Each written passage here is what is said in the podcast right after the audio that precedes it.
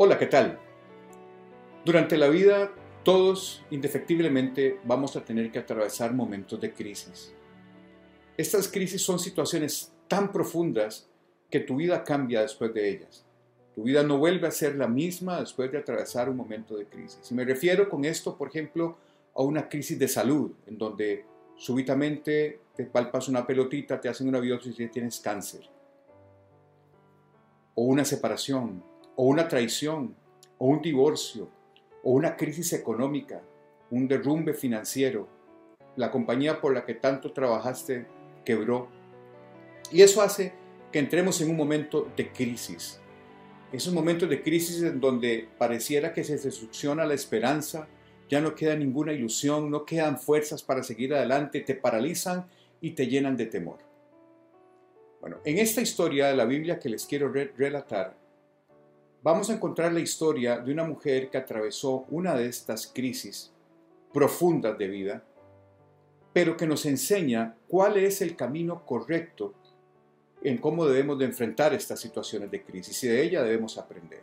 Esta historia la encontramos en el segundo libro de Reyes, en el capítulo 4, en los versículos del 1 al 7, y quiero leérselas a ustedes. Y dice así, cierta mujer que había sido esposa de uno de los profetas, fue a quejarse a Eliseo diciéndole, mi marido ha muerto y usted sabe que él amaba al Señor, pero ahora el prestamista ha venido y quiere llevarse a mis dos hijos como esclavos.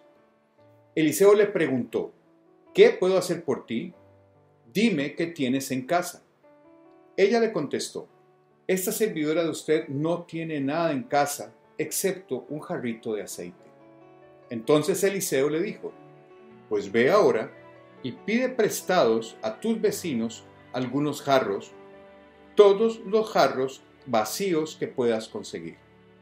Luego métete en tu casa con tus hijos, cierra la puerta y ve llenando de aceite todos los jarros y poniendo aparte los llenos. La mujer se despidió de Eliseo y se encerró con sus hijos.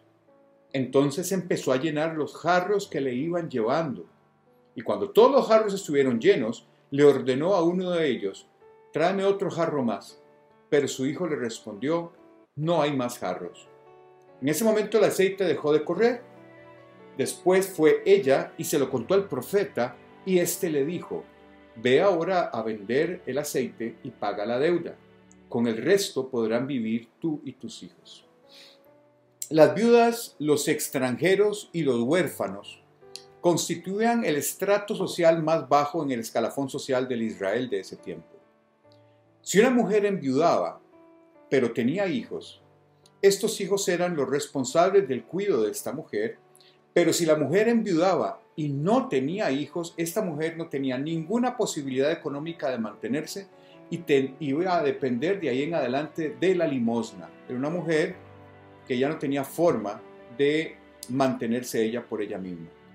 Por esta razón, incluso eh, en ese tiempo se estableció la ley del levirato, que obligaba al hermano de, del difunto a casarse con su viuda para tener hijos que mantuvieran su apellido y no perdieran ni sus tierras, ni sus posesiones, ni su herencia, porque las viudas sin hijos quedaban a merced de la limosna. Eran mujeres que no podían tener acceso a absolutamente nada, todo lo iban a perder. Esta mujer que nos narra esta historia es una viuda que tenía dos hijos. Pero resulta que su único sustento, que eran estos hijos, se los iba a quitar un prestamista porque tenía que pagar una deuda que el marido había adquirido. Y esto no es de asustarnos, es una práctica común en esa época en donde como garantía, si no había posibilidad de pago, eh, los hijos eran entregados como esclavos al prestamista y este prestamista los vendía y recuperaba el dinero que había prestado. Quiero que nos pongamos en las enaguas de esta, pobre mujer. Esta mujer había sido esposa de un profeta. Era una mujer que tenía una escala social alta. Los profetas en ese, en ese tiempo eran sumamente respetados y admirados y estaban en una posición diferente. Queda viuda y aparece un prestamista que se quiere llevar el único sustento que ella le queda, que son sus hijos. Esta mujer súbitamente entró en una crisis en donde lo perdió absolutamente todo perdió a su marido, perdió su escala social, iba a perder a sus hijos, iba a quedar en la calle dependiendo de la limosna. Pasó de un lugar a otro de una manera abrupta y la metió en una crisis profunda y seria. Esta situación tan angustiante hace que la mujer tome una decisión importantísima que marca completamente un final distinto de esta historia. Lo primero que esta mujer hace es tomar la decisión de buscar ayuda en un hombre de Dios y acude a Eliseo, el mayor profeta en ese tiempo, el hombre que representaba a Dios.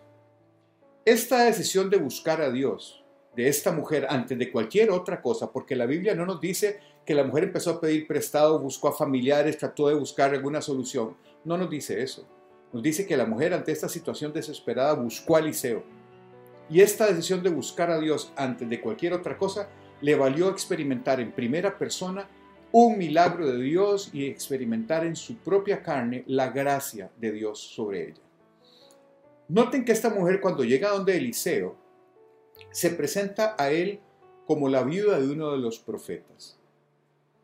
¿Qué quiere decir esto? Esto quiere decir que nadie está exento de crisis, ni calamidades, ni de aflicciones.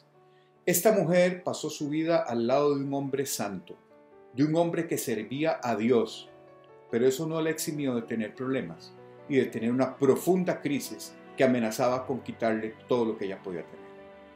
Las crisis no distinguen ni clase social, no distinguen ni situación económica, no distinguen sexo, no distinguen edad, no distinguen religión, no distinguen poder, no distinguen nada. Nadie escapa de los momentos de crisis y esta mujer nos lo demuestra de esa manera. Así que esta mujer, en una situación de crisis, le expone su situación al profeta. Pero vea, llama la atención lo que el profeta le pregunta a esta mujer de primero. ¿Cómo puedo ayudarte? Y esto recuerda mucho aquella pregunta que Jesús le hizo al ciego Bartimeo cuando caminaba por las calles y el ciego pegaba gritos, Hijo de Dios, ten misericordia de mí. Jesús detuvo su camino, hizo llamar al ciego y le preguntó, ¿qué quieres que haga por ti?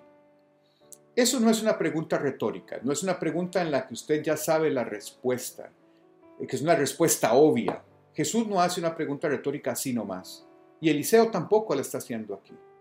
Esta pregunta tiene una finalidad muy profunda y es que tanto el ciego como esta viuda reconozcan su necesidad de Dios, reconozcan su dependencia a Él. Por eso es que esta pregunta abre la conversación. Eliseo le pregunta a la viuda, ¿qué quieres que haga por ti? Lo mismo que preguntó Jesús al ciego. No como una finalidad retórica, sino como una finalidad de introspección, de que nosotros reconozcamos nuestra dependencia y nuestra necesidad de Dios.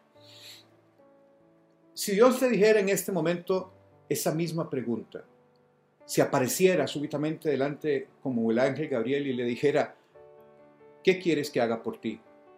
¿Usted lo tendría claro? ¿Sabe usted cuál es su necesidad más profunda? ¿Qué le pediría usted a Dios si Dios en este momento le dice lo mismo que le dijo Eliseo a la viuda o Jesús a Bartimeo? ¿Qué quieres que haga por ti? Pero vea cómo sigue la conversación. La siguiente cosa que le dice Eliseo a la viuda es, ¿qué tienes en tu casa? La mujer no tenía nada, solo un poquito de aceite. Probablemente con ese poquito de aceite era para poder hacer pan, para poder comer uno o dos días ella y sus hijos y nada más. No tenía nada más. Pero un poquito de aceite en las manos de la viuda alcanzará para un día de comida. Pero ese mismo poquito de aceite en las manos de Dios le transforma la vida a la viuda y a sus hijos. Sus hijos no llegan a ser esclavos, la viuda no tiene que pedir limosna porque entregó todo lo que tenía a Dios y todo lo que tenía era muy poquito, pero era todo lo que tenía. Dios quiere que nosotros le entreguemos nuestra vida por completo. No es parcialmente nuestra entrega a Dios. Para que Dios haga un milagro en su vida, tal como lo hizo con esta viuda, es necesario reconocer primero nuestra dependencia a Él, como lo hizo la viuda, pero después estar dispuestos a entregarle a Dios absolutamente todas las áreas de nuestra vida. no parcialmente, no entregar una parte y guardarnos otra porque no nos conviene o porque no queremos perder algo. Dios necesita, quiere bendecir tu vida, pero tienes que entregarle toda tu vida a Él, tal como hizo esta, esta viuda que le entregó o puso a disposición de Dios lo único que le quedaba. ¿Qué áreas de tu vida no le has entregado a Dios? ¿Qué áreas de tu vida están todavía, las estás todavía reteniendo y eso está frenando la bendición de Dios en tu vida? ¿O realmente le has entregado toda tu vida a Dios? ¿Qué es lo que falta de entregar? Sigue esta historia interesante presentándonos una uh, recomendación, una orden, una indicación que Eliseo le hace a la viuda de hacer algo absolutamente ilógico. Eliseo le dice, váyase a su casa, busque en todos los vecinos que le den todos los jarros vacíos que tengan de aceite, enciérrese con sus hijos y empiece a llenar los, los, los tarros vacíos. La Biblia no dice que la mujer le haya cuestionado nada, ni le haya preguntado, ¿pero por qué? ¿Y dónde va a sacar aceite para llenarlos? Si lo que tengo es un chorrito, un chorrito y la quejadera. La viuda obedeció. Se fue, consiguió todos los jarros vacíos del vecindario, hizo lo que el profeta le dijo que hiciera, encerrarse en su casa y empezar a llenar los frascos vacíos con aceite. Milagrosamente el aceite fue llenando todos y cada uno de los vasos vacíos que la mujer consiguió y dejó de fluir en el momento en que se acabaron los jarrones. Esta historia tan ilógica eh, también nos recuerda otras formas de actuar de Dios de la misma manera a lo largo de las escrituras. Vean ustedes, por ejemplo, recuerden la historia de Naamán, el general sirio, que se fue donde el profeta porque tenía lepra y la indicación fue vaya y se sumerge siete veces en el río Jordán. Pero si el río Jordán es un río contaminado, es un río sucio, y tenía que sumergirse no una, ni dos, ni tres, siete veces, y a la séptima quedó curado la lepra. Otra cosa ilógica que uno no puede entender es, por ejemplo, por qué Jesús sana a un ciego haciendo salir con su saliva barro untándole barro en los ojos y dígale, diciéndole vaya y se lava en el estanque que no está tampoco cerca. El, ciego con los ojos llenos de barro a tientas tuvo que ir hasta el estanque obedeciendo, no cuestionándose para qué me están mandando a lavar un estanque si me puedo quitar el barro aquí mismo. Y el milagro ocurre. O cuando le estaban cobrando el impuesto al templo a Jesús y a Pedro. Y Jesús le dice a Pedro, vaya, haga lo que usted sabe hacer, pesque, saque un pez, lábrelo y adentro va a encontrar el pago. Y Pedro fue y se encontró la moneda con la cual pagó y pagó de más el impuesto que le estaban cobrando del templo a Pedro y a Jesús. Estas formas extrañas, estas formas poca lógicas en las que Dios actúa, es para probar nuestra fe. Si nosotros actuamos de acuerdo a nuestra fe, las puertas del cielo se abrirán y veremos el milagro de Dios en nuestras vidas.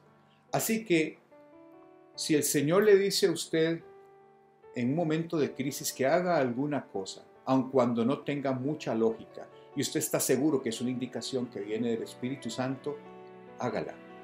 Porque detrás de esa acción de fe, el cielo abrirá sus puertas y usted recibirá una enorme bendición. El principio de esto es que estas cosas que Dios nos pide hacer escapan de nuestra lógica, pero es la prueba de nuestra fe y si actuamos de acuerdo a ellas, veremos el favor de Dios en nuestra vida. Otro aspecto importante que nos enseña esta historia es qué es lo que debemos hacer con el milagro recibido. Y esa es una lección muy importante que la vida nos enseña. Cuando la viuda terminó de llenar todos y cada uno de los frascos de aceite, lo primero que hizo fue ir de nuevo donde el profeta y decirle, ya pasó, ahora qué hago. Y este es el principio de la sabiduría. No depender de nuestra propia inteligencia, sino depender de la dirección de Dios. La viuda lo que hizo fue presentarse donde el profeta, decirle lo que había ocurrido y el profeta le dijo lo que tenía que hacer. Actuó en consecuencia y ella y sus hijos vivieron en paz el resto de sus vidas. Así que, si usted está atravesando en este momento una crisis, una crisis seria, de esas que hacen que tu vida no sea la misma después de, que estás atravesando esta crisis. Si en este momento se te ha diagnosticado un cáncer, si en este momento tu empresa se está cayendo, si en este momento estás pasando por una separación dolorosa, si en este momento estás descubriendo una infidelidad de tu pareja y estás experimentando una profunda crisis, acuérdense de los cuatro pasos de la viuda. Y así le puse yo, los cuatro pasos de la viuda. ¿Qué es lo que la viuda nos enseña que tenemos que hacer durante las crisis? Primero que todo, busque a Dios, como lo hizo la viuda. Y ese de buscar a Dios es doblar rodillas y orar a Dios. Hoy tenemos el privilegio, gracias al sacrificio de Jesús en la cruz, de poder hablar directamente con Dios a través de la oración. Búsquelo. Segundo punto, expóngale su problema y su dolor tal como usted lo está presentando o sintiendo. Esto habla de su dependencia a Él. Reconozca su limitación y su necesidad de Él. Tercer punto, actúe de acuerdo a lo que Dios le pida hacer, aún y especialmente cuando no lo entienda. Pero esté seguro de que es Dios quien está hablando. Ore, clame hasta que usted reciba una dirección. No se mueva sin que el Señor le diga qué hacer. Eso es muy importante. Es preferible, como dice la palabra, estar quietos y esperando en el Señor. A veces nosotros, por hacer cosas en nuestra propia inteligencia, entorpecemos los planes de Dios. Ore, dependa de Él, quédese quieto, pele los ojos y los oídos espirituales en espera de que Dios le dé la indicación de qué es lo que tiene que hacer. Esto puede que no ocurra inmediatamente, pero no deje de orar y no deje de estar en su presencia, porque el Señor en el momento correcto en el momento preciso te va a decir qué hacer. Cuando el Señor te diga qué tienes que hacer, hágalo sin dudar y sin preguntar por qué. Porque el Señor actúa de maneras que nosotros no podemos entender, con resultados sorprendentes que nosotros no podríamos esperar. Y por último, una vez que usted haya recibido su milagro y que usted haya, haya visto el favor de Dios en su vida, acuda de nuevo a Él y pregúntele qué hacer con lo que Él te dio. Ese es el principio de la sabiduría, no depender de tu propia inteligencia, sino depender de la dirección de Dios. Quiero terminar con un ejemplo del poder de la oración. Y es un ejemplo en la época moderna. Estoy hablando de 1940, en plena Segunda Guerra Mundial, en Francia. Resulta que en mayo de 1940 habían alrededor de 500.000 soldados entre franceses y británicos atrapados en un enclave costero que se llama Duquerque, que está como a 10 kilómetros de la frontera con Bélgica, hasta el norte de Francia. Resulta que las tropas alemanas de Hitler venían ganando territorio desde los Países Bajos, acercándose ya a conquistar y derrotar a Inglaterra y a Francia.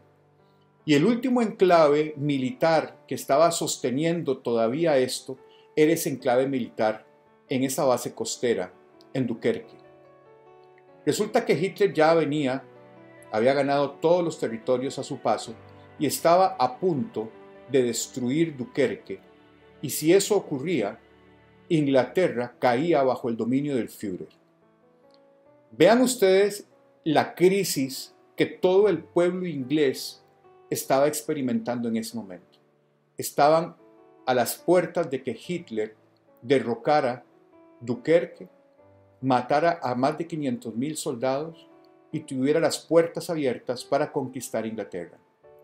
En ese momento, el 23 de mayo de 1940, Winston Churchill y el rey Jorge VI y algunos editores de periódicos publicaron una solicitud expresa de Winston Churchill y del rey Jorge VI de declarar un día nacional de oración por esta situación. El pueblo entero de Inglaterra empezó a orar y a clamar a Dios por esta situación. Inexplicablemente, un día después de la publicación de esto, Hitler detuvo su avance hacia Dunkerque. No se sabe por qué.